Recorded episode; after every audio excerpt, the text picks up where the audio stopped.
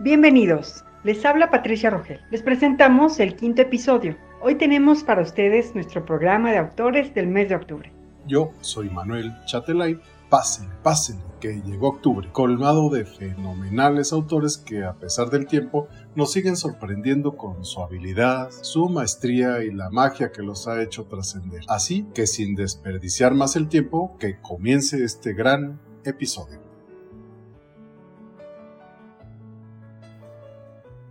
Un saludo cordial. Mi nombre es Graciela Echagüe, productora, conductora, streamer y podcaster.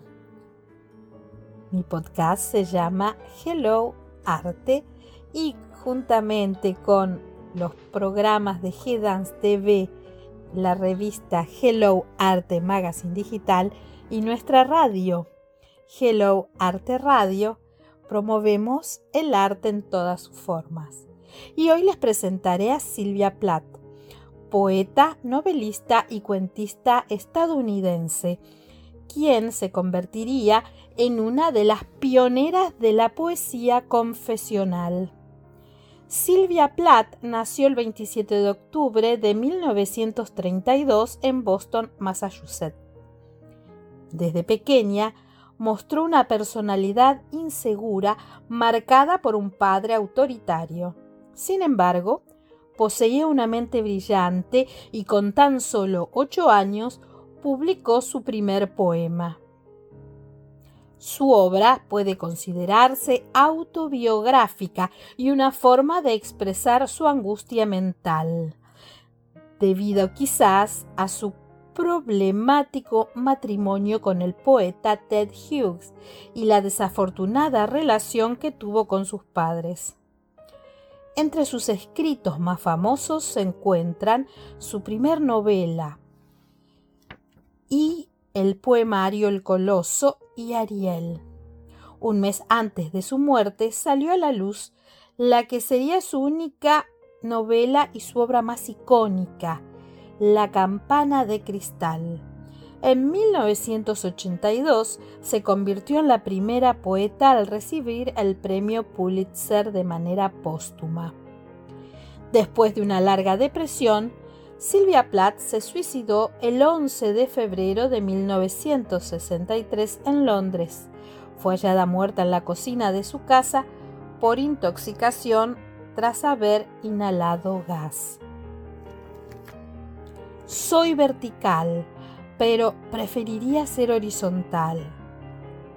Yo no soy un árbol enrizado en la tierra, absorbiendo minerales y amor materno, para rebrotar esplendoroso cada vez de marzo, ni tampoco la belleza del arriate del jardín, que deja boquiabierto a todo el mundo y a la que todo el mundo quiere pintar maravillosamente ignorando que muy pronto se deshojará. Comparados conmigo, un árbol es inmortal, una cabezuela no muy alta, aunque más llamativa, y yo anhelo la longevidad del uno y la osadía de la otra. Esta noche, bajo la luz infinitesimal de los astros, los árboles y las flores han estado esparciendo sus aromas frescos. Yo paseo entre ellos, aunque no se percaten de mi presencia. A veces pienso que cuando duermo es cuando más me parezco a ellos, desvanecidos ya los pensamientos. En mí, el estar tendida es algo connatural. Entonces el cielo y yo conversamos abiertamente y seguro que seré más útil cuando al fin me tienda para siempre entonces quizás los árboles me toquen por una vez y las flores finalmente tengan tiempo para mí. Muchas gracias a todos y saludos desde Quebec, Canadá.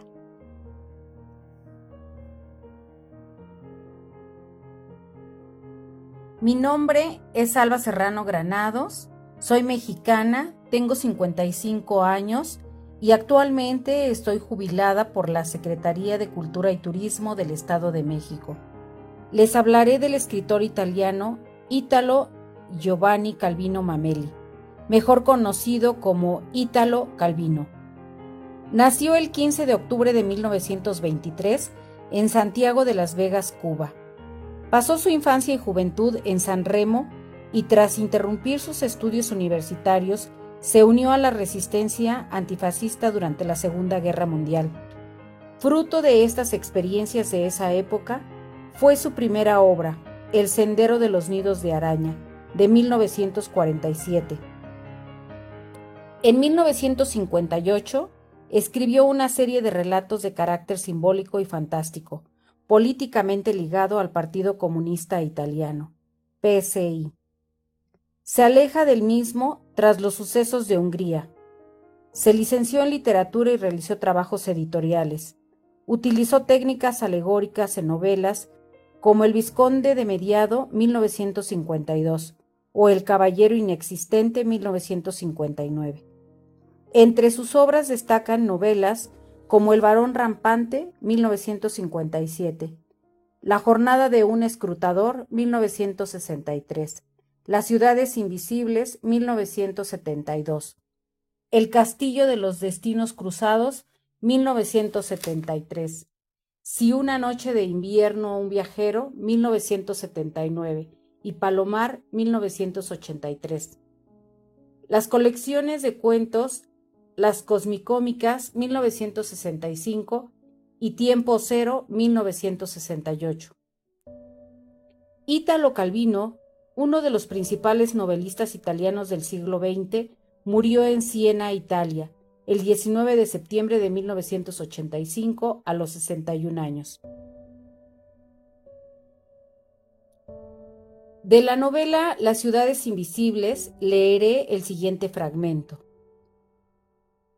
En la vida de los emperadores hay un momento que sucede al orgullo por la amplitud inconmensurable de los territorios que hemos conquistado, a la melancolía y al alivio de saber que pronto renunciaremos a conocerlos y a comprenderlos, una sensación como de vacío que nos asalta una noche junto con el olor de los elefantes después de la lluvia y de las cenizas de sándalo que se enfrían en los braseros, un vértigo que hace temblar los ríos y las montañas historiados en la leonada grupa de los planisferios. Enrolla uno sobre otro los despachos que anuncian el derrumbe, de derrota en derrota de los últimos ejércitos enemigos y resquebraja el acre de los sellos de reyes que jamás oímos nombrar, que implora la protección de nuestras huestes triunfantes a cambio de tributos anuales en metales preciosos,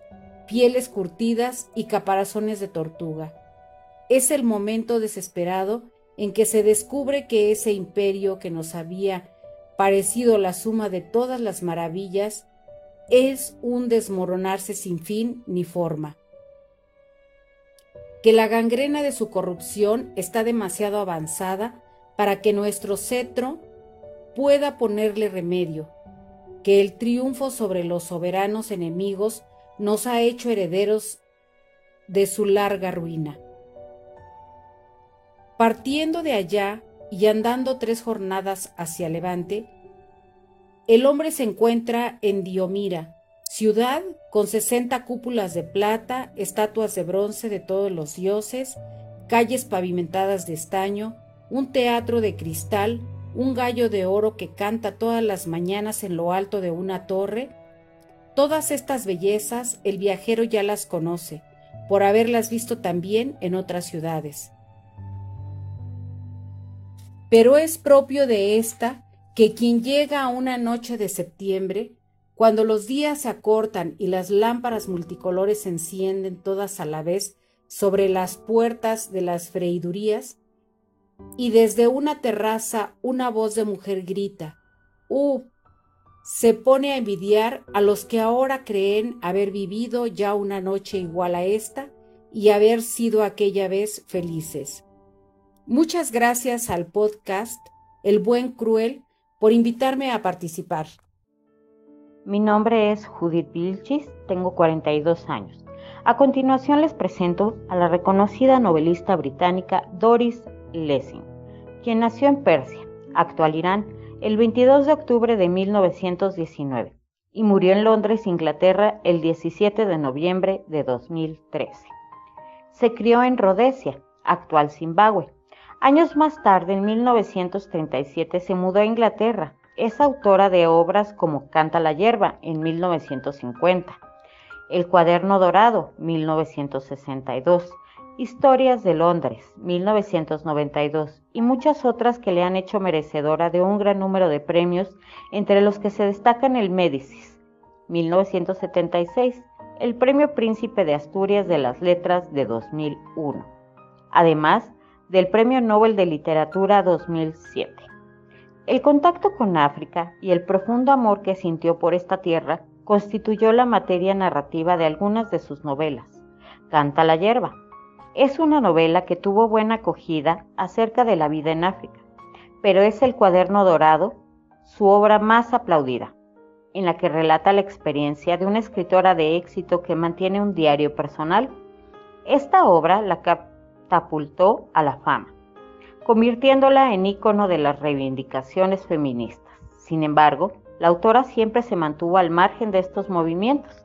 La última obra de la escritora británica es La hendidura, de 2007, una novela de ciencia ficción en la que Lessing Imagina lo que sucede cuando aparecen los hombres en un mundo mítico habitado tan solo por mujeres. Una vida interesante. Ahora leeré para ustedes un fragmento del texto, el cuaderno dorado. Idealmente, lo que debería decirse y repetirse a todo niño a través de su vida estudiantil es algo así. Está siendo indoctrinados. Todavía no hemos encontrado un sistema educativo que no sea de indoctrinación lo sentimos mucho, pero es lo mejor que podemos hacer.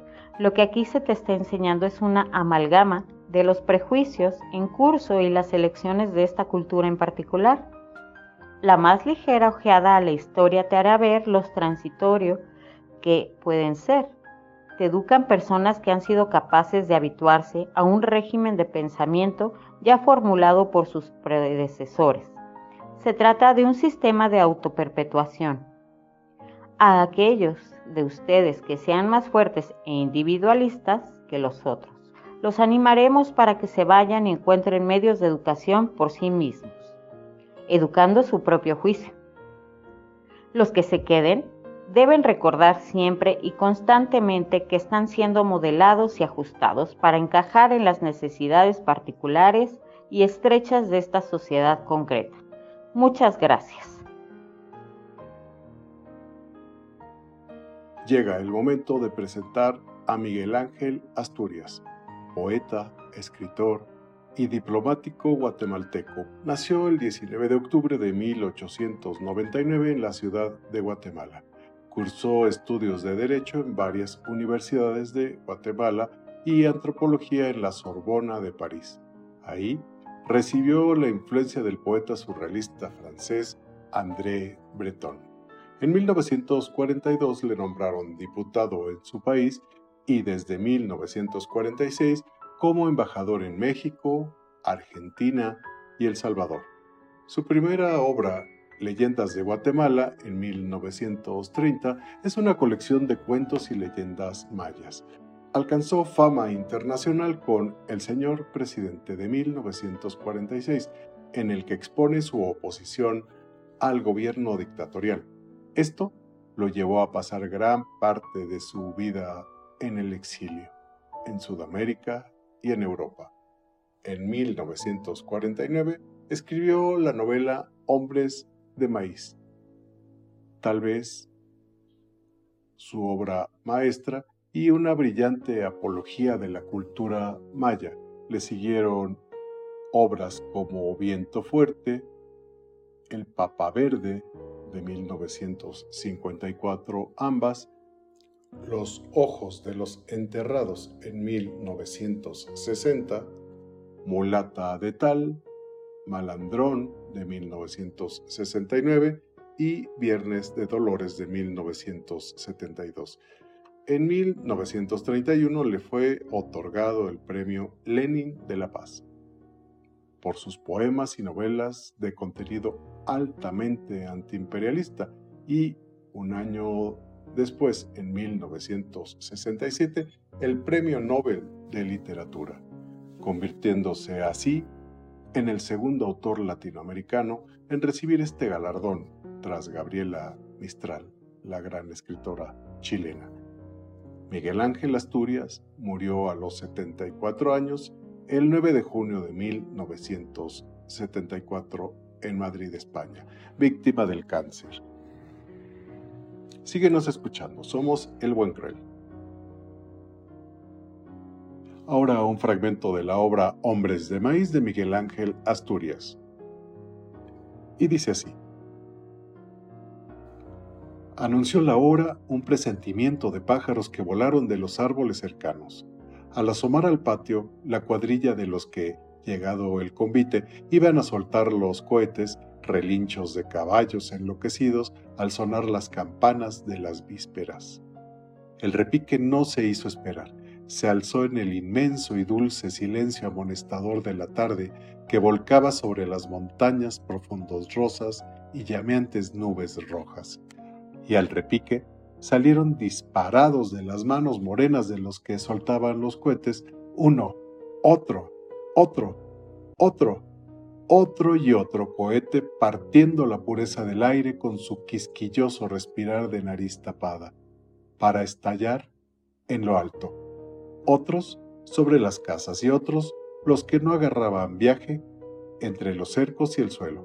Las bombas voladoras eran colocadas mientras tanto por muchachones que hacían sus primeros tanes en los morteros y otros, más adiestrados, tan pronto como el proyectil caía en el mortero, dejando fuera la punta de la mecha como la cola de una rata, aproximaban el tizón y ¡pom! ¡pom! ¡pom! estallidos violentos, terráqueos, seguidos de roncas detonaciones en medio de la celeste inmensidad ya con estrellas. La noche sumergió a Santa Cruz de las Cruces en sus aguas del lago oscuro, hasta la altura de los cerros circundantes, ensoguillados de fogatas. Goyoyic, helado como Tacuatzin, seguía sopla que sopla el fuego con su pobre sombrero de petate viejo por hacer algo, pues ya la quema había pasado y los tizotes habían servido. Del alboroto de las seis de la tarde solo quedaba la marimba querendona y apaleada, molida a palos como los árboles cuando los apalean para botar las frutas, los animales perjuiciosos cuando los apalean para que aprendan a eso, a no hacer perjuicio y a no ser haraganes, las mujeres cuando las apalean para que no se huyan, los hombres cuando los apalean las autoridades para quitarles lo de hombre que llevan dentro, él ya no llevaba dentro nada de hombre. Se había vuelto tacuatzin, tacuatzina, porque llevaba a sus hijos metidos en el bolso del alma. Lo mineó la María Tecún, y para siempre. Y para peor, el herbolario que le sacó los ojos y le puso los ojos de tacuatzin.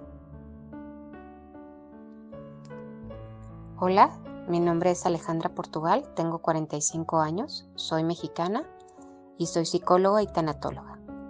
Me corresponde hablarles sobre Anne Rice, escritora norteamericana cuyo éxito internacional le llegó gracias a una serie de novelas sobre vampiros llamada Las Crónicas Vampíricas. Ha publicado bajo diversos seudónimos como Anne Rampling o A.N. Rockler. Nacida en Nueva Orleans con el nombre de Howard Allen O'Brien, se mudó a San Francisco donde conoció a su marido Stan Rice y asistió a la universidad. Vivió en Berkeley hasta 1988, donde vivió el movimiento hippie de los años 70. Su primer novela de éxito fue Entrevista con el vampiro de 1976, libro que fue llevado al cine. Años más tarde escribió La reina de los condenados de 1988. Desde entonces ha publicado más de 28 novelas que han vendido unos 180 millones de ejemplares en todo el mundo. Las novelas de vampiros de Anne Rice retratan una sociedad vampírica secreta y se centran en las relaciones personales de los personajes, siempre con una fuerte carga de erotismo homosexual. Anne Rice Murió en California, Estados Unidos, el 11 de diciembre de 2021, víctima de un infarto cerebral a los 80 años.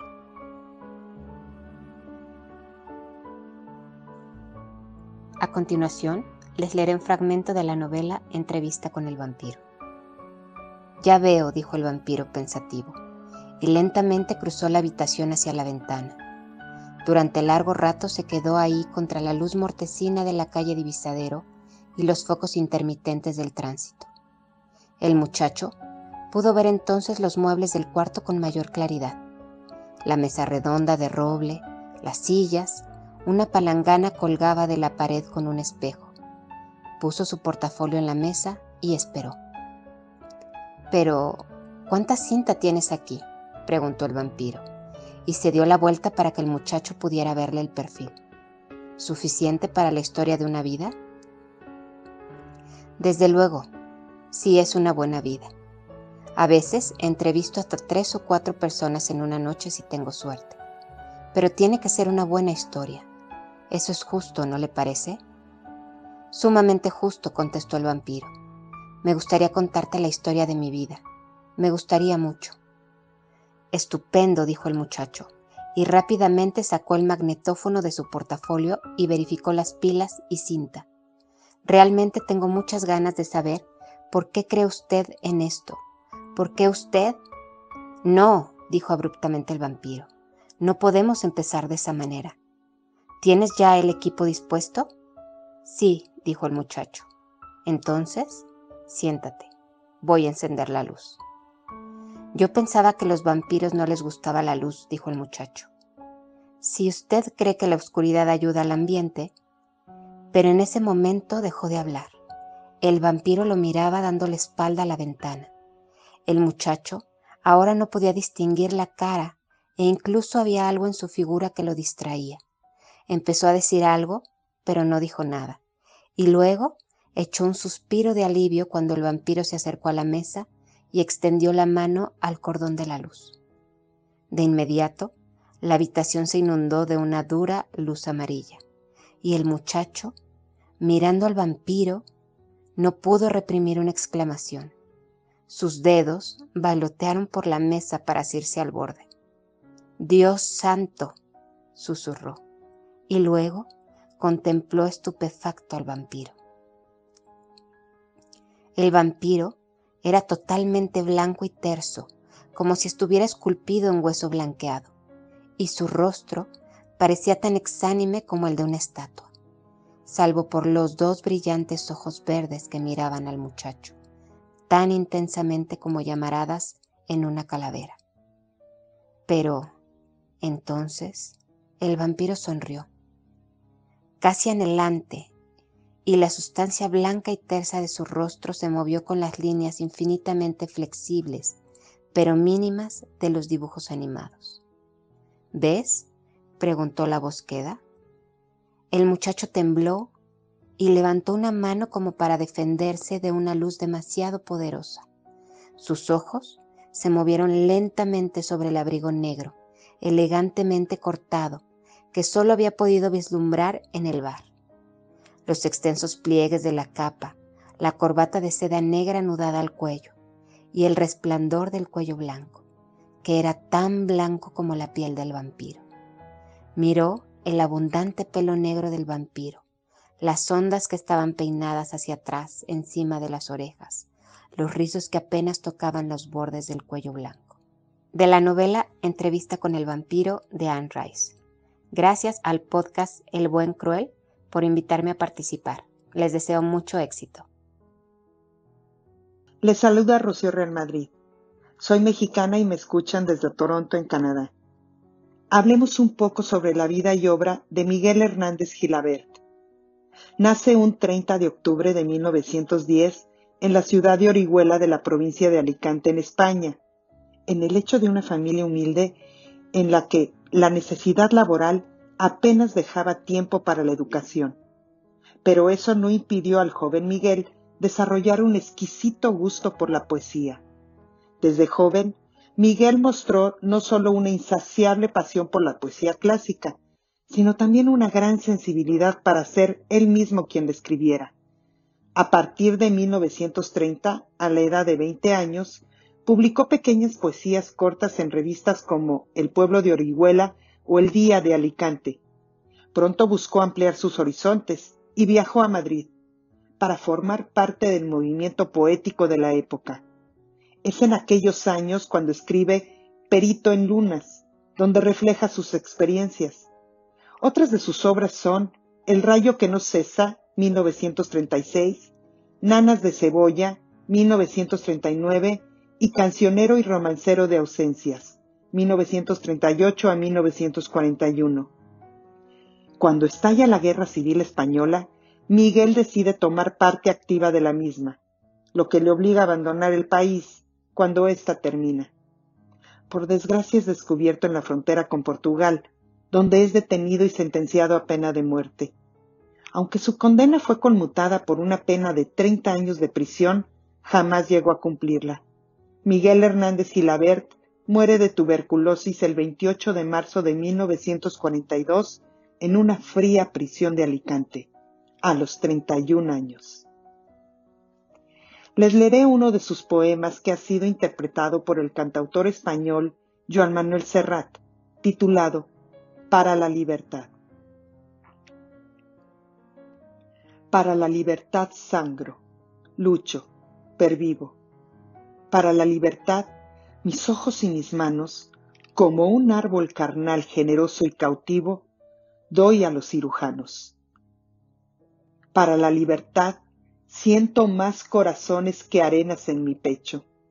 Dan espumas mis venas, y entro en los hospitales, y entro en los algodones, como en las azucenas para la libertad, me desprendo a balazos de los que han revolcado su estatua por el lodo, y me desprendo a golpes de mis pies, de mis brazos, de mi casa, de todo, porque donde unas cuencas vacías amanezcan, ella pondrá dos piedras de futura mirada, y hará que nuevos brazos y nuevas piernas crezcan en la carne talada retoñarán aladas de savia sin otoño, reliquias de mi cuerpo que pierdo en cada herida, porque soy como el árbol talado que retoño, porque aún tengo la vida.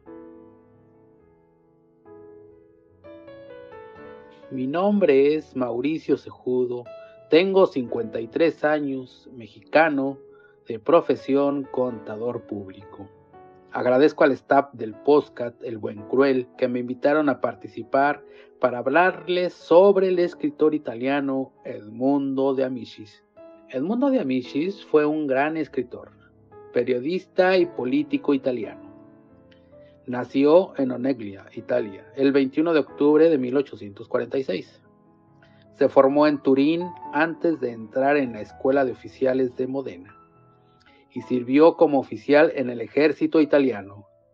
Luego de licenciarse, decidió viajar por toda Europa, convirtiéndose más tarde en un conocido escritor de literatura de viajes de su época, además de un consumado narrador con historias en las que introdujo gran parte de sus experiencias como viajero. El éxito de sus primeros libros de viajes le permitió dedicarse por completo a la literatura, siendo colaborador de varios diarios y muy activo políticamente, vinculado al Partido Socialista Italiano. Su obra se caracteriza por la mezcla del romanticismo y el realismo con un propósito altamente ético en el sentido de orientar al lector siempre hacia el bien. De entre sus obras destaca sobre todo la novela Corazón, Diario de un Niño, todo un éxito internacional traducido a numerosos idiomas y que ha sido objeto a lo largo de las décadas de varias adaptaciones tanto al cine como a la televisión. Concebida en la forma de diario personal, la obra narra la experiencia de Enrique a lo largo de su año escolar como alumno del tercer grado en una escuela de Turín, alternado con narraciones de tono emotivo que han ganado gran popularidad entre niños y adultos. He aquí un fragmento de esta emotiva e inolvidable obra. El año ha concluido, Enrique, y bueno será que te quede como recuerdo del último día la imagen del niño sublime que dio la vida por su amiga. Ahora te vas a separar de tus maestros y de tus compañeros. Y tengo que darte una triste noticia. La separación no durará solo tres meses, sino siempre. Tu padre, por motivos de su profesión, tiene que ausentarse de Turín y todos nosotros con él. Nos marcharemos el próximo otoño. Tendrás que entrar en una nueva escuela. Esto te disgusta, ¿no es verdad?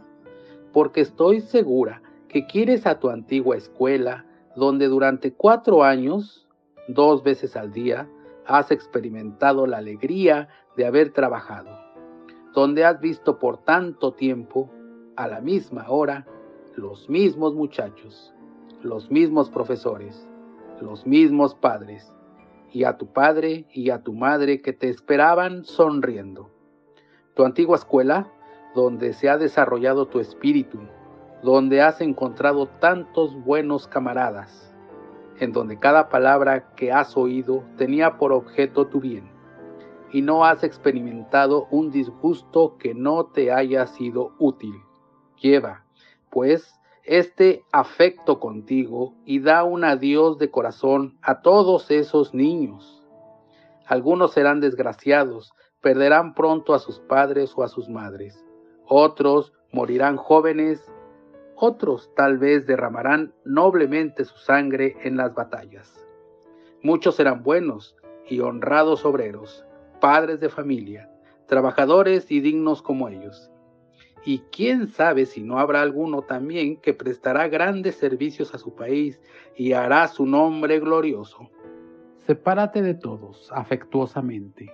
Deja un poco de cariño en esa gran familia en la cual has entrado niño y has salido casi jovenzuelo. Y que tu padre y tu madre aman tanto porque tú has sido allí muy querido. La escuela es una madre, Enrique mío, ella te arrancó de mis brazos, hablando apenas, y ahora te devuelve grande, fuerte, bueno, inteligente, aplicado. Bendito sea, y no olvides jamás, hijo mío, oh, es imposible que la olvides. Te harás hombre, recorrerás el mundo, verás ciudades inmensas, monumentos maravillosos. ¿Y acaso te olvides de alguno de estos? Pero aquel modesto edificio blanco, con aquellas persianas cerradas y aquel pequeño jardín donde se abrió la primera flor de tu inteligencia, lo tendrás presente hasta el último día de tu vida. Como yo conservo siempre en mi memoria la casa en la cual escuché tus primeros llantos. Fragmento de la novela Corazón, Diario de un Niño, de Edmundo de Amicis. Un saludo, mi nombre es César Chatelain. Tengo el gusto de presentar a ustedes a Gunther Wilhelm Grass. Nació en Danzig, Alemania, el 16 de octubre de 1927. Fue un gran escritor alemán, cuya obra narrativa reflexionó ácidamente sobre la historia de su país y la sujeción del individuo a las ideologías imperantes. De origen alemán, por parte de padre, y polaco por el lado materno. Militó en su adolescencia en las juventudes hitlerianas, y fue llamado a filas en 1944, hecho prisionero por los americanos y liberado en 1946. Estudió arte en Berlín y en Düsseldorf, y con posterioridad formó parte del Grupo 47, un grupo de intelectuales renovadores de la literatura alemana. Su primer gran triunfo como novelista llegó con la publicación de El tambor de hojalata, de 1959. La historia de Oscar Mazerat el niño que se niega a crecer como protesta contra las crueldades del pasado alemán. Se convirtió en un gran éxito crítico y comercial en todo el mundo. En los años 60, Gracia escribiría otras dos novelas que, con la anterior, forman la denominada trilogía de Danzig, El gato y el ratón, 1961, Años de perro, 1963, y su obra teatral más importante, Los plebeyos ensayan la rebelión, 1966. Su literatura posterior incluye títulos como El Rodaballo, 1977, o sus memorias, Pelando Cebolla, 2007. En 1999 recibió el Premio Nobel de Literatura.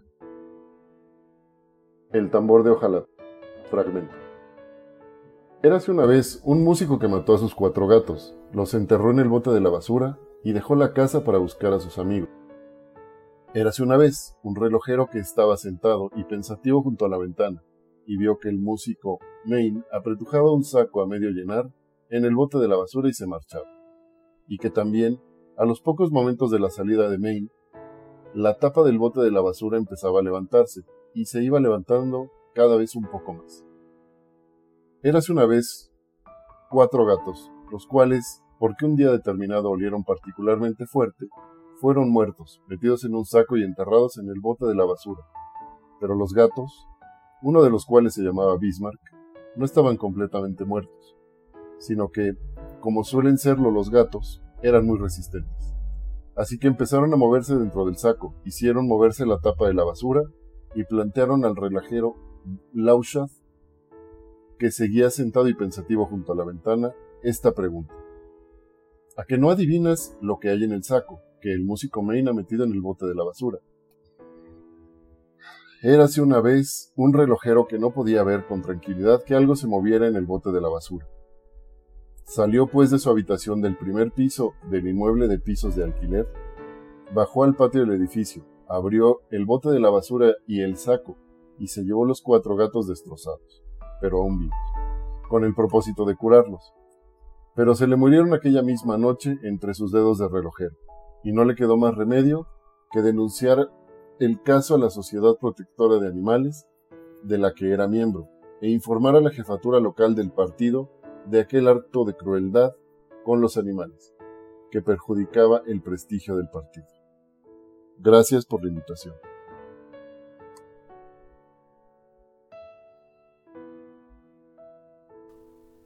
Hola, yo soy Patricia Rogel, voz y parte del consejo editorial de nuestro querido podcast El Buen Cruel. Me corresponde hablarles sobre Cristina Rivera Garza. Ella es una escritora mexicana que nació en Matamoros, Tamaulipas, México, el 1 de octubre de 1964. Es catedrática en el Colegio de Artes Liberales y Ciencias Sociales de la Universidad de Houston especialmente reconocida por su novela Nadie me verá llorar, que el escritor mexicano Carlos Fuentes describió como una de las obras de ficción más notables de la literatura, no solo mexicana, sino en castellano, de la vuelta de siglo. Cristina Rivera Garza ha ganado diversos reconocimientos, entre ellos el premio Ana Segers para literatura latinoamericana en el 2005. En dos ocasiones ganó el premio Sor Juana Inés de la Cruz, en el 2001 por este mismo libro Nadie me verá llorar y en el 2009 por la novela La muerte me da. También recibió el premio Roger Caillois por la literatura latinoamericana en el 2013. Recientemente fue invitada a participar en el High Festival 2021 de Querétaro. La novela Nadie me verá llorar fue publicada en 1999 y narra lo que ocurre a Matilde Burgos y a Joaquín Buitrago, dos seres que deambulan entre la realidad y la fantasía, con una prosa poética que da vaivenes y nos pone a danzar cadenciosamente mientras nos adentramos a sus historias de vida. Dos personajes que se salen de lo convencional. Nadie me verá llorar, su novela más laureada. Y leeré el siguiente fragmento. En esos días, el nombre que le dan a Matilda es la dama la damita. Ella organiza los periódicos tirados por la casa, los botes de pintura, los lápices. Ella prepara café y juntando tazas diferentes los sirve en una charola de vidrio. Ella es quien finalmente corta la hierba del jardín y poda los geranios. Debido a sus cuidados, ayudada de cortinas viejas que extrae sin permiso de la casa de sus tíos, bulbos de crisantemos blancos, cloro y jabón, la casa de Mesones 35 se transforma en un lugar desconocido. ¿Quieres casarte conmigo, Matilda?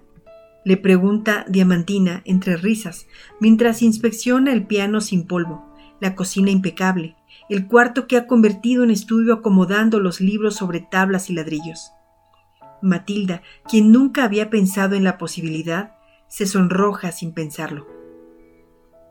No tienes que hacer todo esto, lo sabes, ¿verdad? El cuarto que debes limpiar está detrás de tus ojos, dentro de tu cabeza. Las mujeres deben entrar al cielo con libros, con música, no con escobas o trapos viejos, damita. Ponte lista.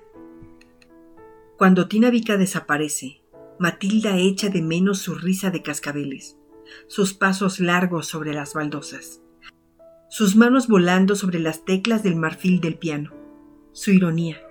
Hay un lugar bajo su piel que a fuerza de admiración lleva grabado en letras azules el nombre de Diamantina, un tatuaje interior, dos corazones, tres. En los meses que pasan juntos hay un agujero perenne entre las nubes por donde se asoma el cielo azul de la Ciudad de México. Copiando las costumbres de la burguesía, van a Chapultepec en bicicleta, y las mujeres al menos se ponen los bloomers que inevitablemente atraen las miradas oblicuas de los transeúntes provocando, a veces, accidentes ridículos. De la novela Nadie me verá llorar, de Cristina Rivera Garza. Mi nombre es Carlos Alberto Ortega y tengo 39 años. Soy mexicano y soy consultor jurídico y docente fui invitado para platicarles sobre el poeta francés Arthur Rimbaud y su biografía. A continuación, se las voy a platicar. Arthur Rimbaud nació en Charleville, Francia, el 20 de octubre de 1854 y murió en Marsella el 10 de noviembre de 1891. Fue un joven poeta conocido por su influencia sobre la literatura y artes modernas, que figuraba en el surrealismo, incursionó también en la fotografía, aunque no logró mucho éxito. Arthur Rimbaud comenzó a escribir a una edad muy temprana y se destacó como estudiante. Sin embargo, dejó su educación formal en su adolescencia. Viajó a París en medio de la guerra franco-prusiana su espíritu rebelde le empujó a huir de la casa de su madre, a quien siempre tildó de autoritaria. Su interés por la poesía y el mundo de la literatura comenzó en 1870 durante sus clases de retórica, gracias a su profesor George Isambard, quien era seis años mayor. Fue él quien despertó en Rimbaud el amor a la literatura, acercándolo a autores como Víctor Hugo, que el joven Rimbaud leía a escondidas de su madre quien no consideraba el arte como un verdadero trabajo. Durante su adolescencia tardía y su edad adulta temprana comenzó la mayor parte de su producción literaria. Desafortunadamente su legado finalizó a la edad de 20 años, cuando un día dejó de escribir después de reunir una de sus principales obras, titulada Iluminaciones, de 1894. A partir de ahí comenzó a vivir una vida exótica y cargada de libertades. Incluso mantuvo una tortuosa relación amorosa con el también poeta francés Paul Verlaine, el eminente poeta simbolista. Esto fue una relación marcada por las costumbres burlescas y constantes humillaciones de ambos. Sin duda, el talento de Arthur Rimbaud por los poemas es inigualable. Disfrutemos del último verso compuesto por el autor, una muestra de la creatividad y originalidad que caracteriza sus obras. La hemos vuelto a hallar. ¿Qué? La eternidad. Es la mar mezclada con el sol. Alma mía eterna, cumple tu promesa, pesa la noche solitaria y al día en fuego, pues tú te desprendes de los asuntos humanos, de los simples impulsos, vuelas según. Nunca la esperanza, no hay oriente, Ciencia y paciencia, el suplicio es seguro, ya no hay mañana. Brasas de satén, vuestro ardor es el deber. La hemos vuelto a hallar. ¿Qué? La eternidad. Es la mar mezclada con el sol. Del libro Iluminaciones, poema Lo hemos vuelto a hallar, de Autor Rimbaud.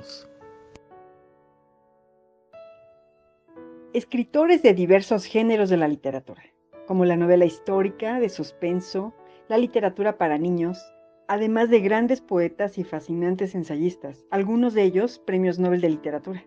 Hombres y mujeres ejemplares que vieron la luz por primera vez en este mes de octubre y que nos han demostrado la gran calidad de su escritura y nos maravillarán por siempre a través de su legado literario. Yo soy Patricia Rogel. Yo soy Manuel Chatelain y no puedo más que coincidir, pues sin duda octubre vio nacer a grandes personalidades en la historia literaria mundial, que recordamos y lo hacemos como ellos se merecen, a través de las amables e inspiradoras voces de nuestros amigos y queridos locutores invitados. Graciela Chagüe, Alejandra Portugal, Judith Vilchis, Mauricio Sejudo, Salva Serrano Granados, César Chatelain, Rocío Real Madrid, Carlos Alberto Ortega, A nombre del podcast El Buen Cruel, agradecemos a nuestros invitados su invaluable participación. Y a ustedes también, desde luego, por su amable atención. Hasta nuestro siguiente episodio, con mucho más novedades para ti. Hasta pronto.